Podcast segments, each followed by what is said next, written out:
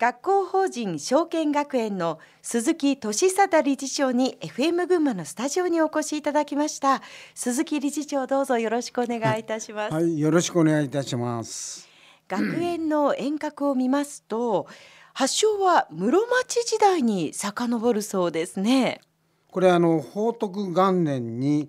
寺小屋ができたということですね、はい、その寺子屋がスタートということなんですね。はい、で、証券学園というまあ非二つのまさに賢いと書くこの証券学園はその長尾市でしたっけ、はい、長尾市のお名前から取ったと聞いてますが、そうですね。長尾影中というまあ祖先が出家して証券入道という名前をまあ変えて、そしてそこから学問所を開設したということが、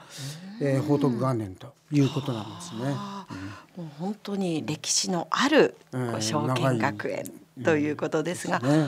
戦前は前橋に証券中学というのがあったんですって？今でいう高等学校を経営してまして、はい、戦後は日本の国全体が教育じゃなくって、えー、まあ食うか食わないかというね食料なんですから、まあ、そういうような状況なので学校も一時休校になったと、はい、で最終的に閉校になったと。で残ったのは幼稚園ということそうですね。お父様はその頃の様子というのを何かこう理事長にお話しされてました、うんうん。うん先ほど言った休校にはしていたけれども勉強したい生徒にはですね、うん、まあ、月謝を無料にして何年も教えてたということでまあ父親はそれを非常にその熱を込めて話はしてましたね。無償で教えてらしたわけなんですね。ねうん、本当にお父様は教育者として、まあ、ね。うん、教育者としてはね。でもきっと学校本当に本格的にもう一回やりたいという、そんな夢もお話ししてたんじゃないですか？ね、毎日、夕ご飯を食べる時に家族を座らせて自分の今後の方針をですね5分から10分述べるわけです。我々は早く食事をしたいから早く終わってほしいと。でももぞもぞもぞもぞあの当時あの正座するわけですからね。もぞもぞもぞと注意をされて怒られると。我々としてはまあ大変その迷惑でね。もうご飯冷めちゃうわけですから。ちなみにその夢っていうのはどんな夢を、毎日同じ夢を語られていたんですか、うんうん、それはねそんなことは絶対その実現できないということは小さいながら思ってましたよ。というのは今でいう私がやってる大学まで作ると。しかし今考えてみると無駄でも何でも子供に自分の夢を託す話をするってことは必要ですね。ね今のお話を聞いてますとでは理事長はこう幼稚園を継ぐというお考えはあまあその当時はないですよね。えつまり、ええ、名前は世間に認められてるけれども、うん、実際の生活はそれは苦しいんですよ。幼稚園は無理だとご自身では継ぐという選択肢はなかった。うん、勤めようと。あ、そうですか。で。大学を、はい、卒業してまあとにかくまあ教員になってみようというので高校の教員でスタートしまして、高校の教員になった年っていうのはあの高校生3年生と年齢すら5つぐらいしか違わないですね、お兄ちゃんですよ、うん、そのお兄ちゃんが、はい、あの教壇に立つわけですよ。私はねあの国語の古文なんですよ、えーそうすると大学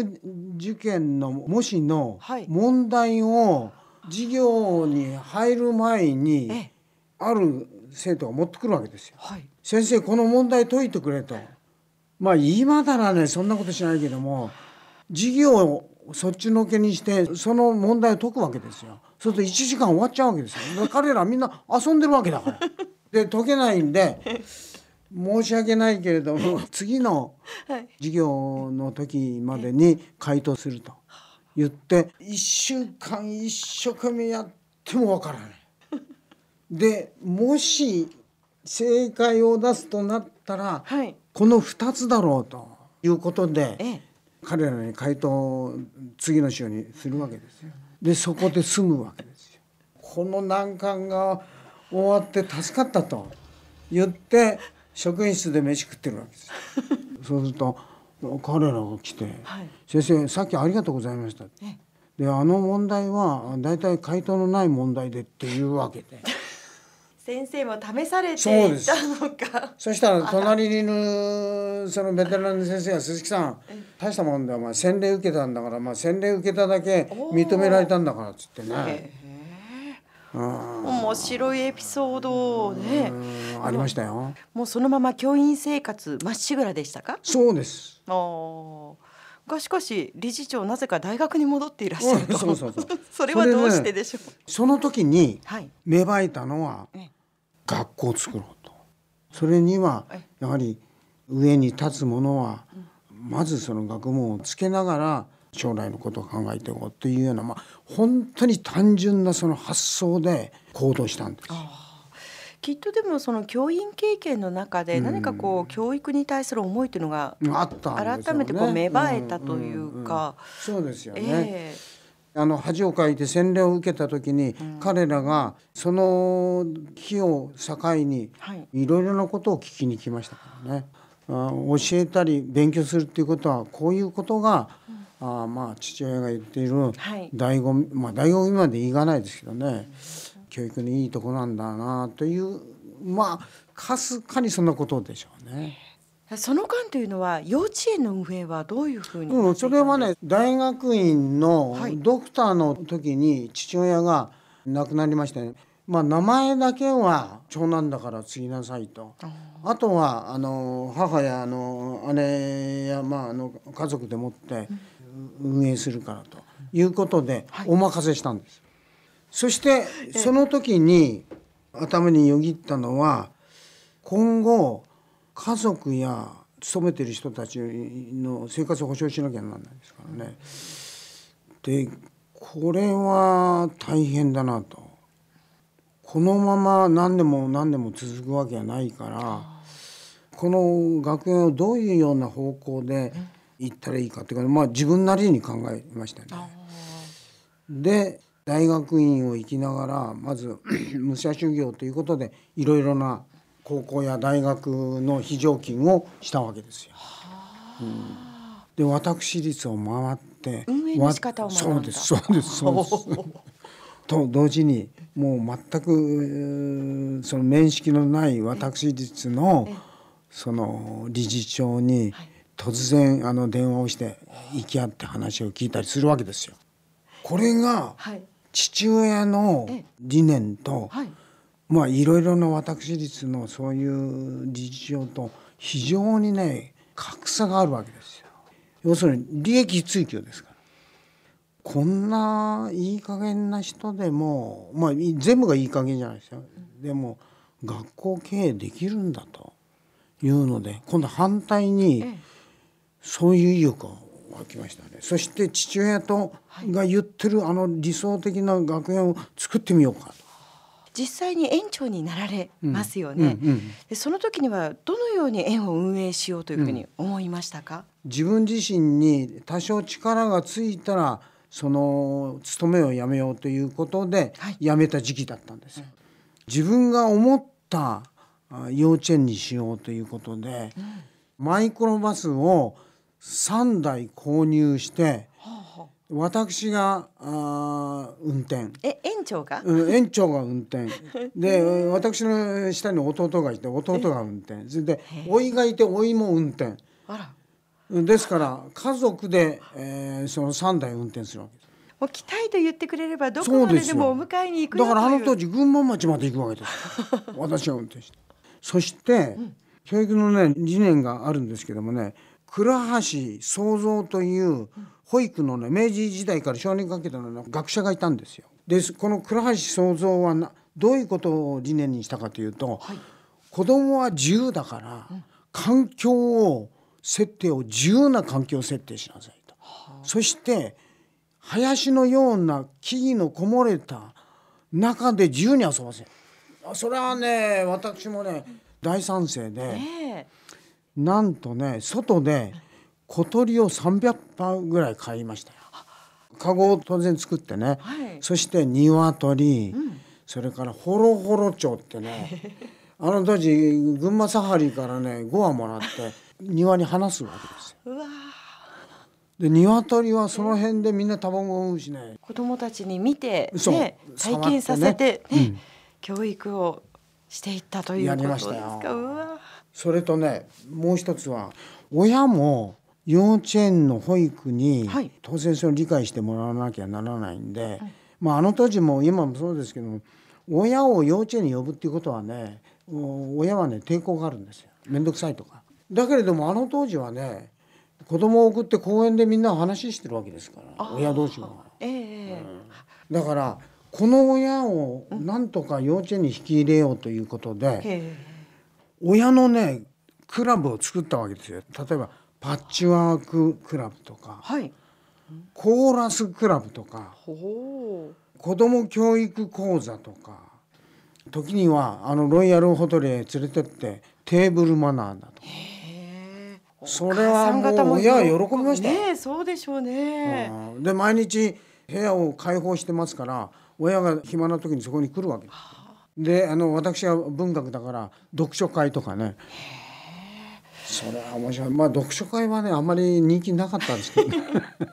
全然人気なかったけど、うん、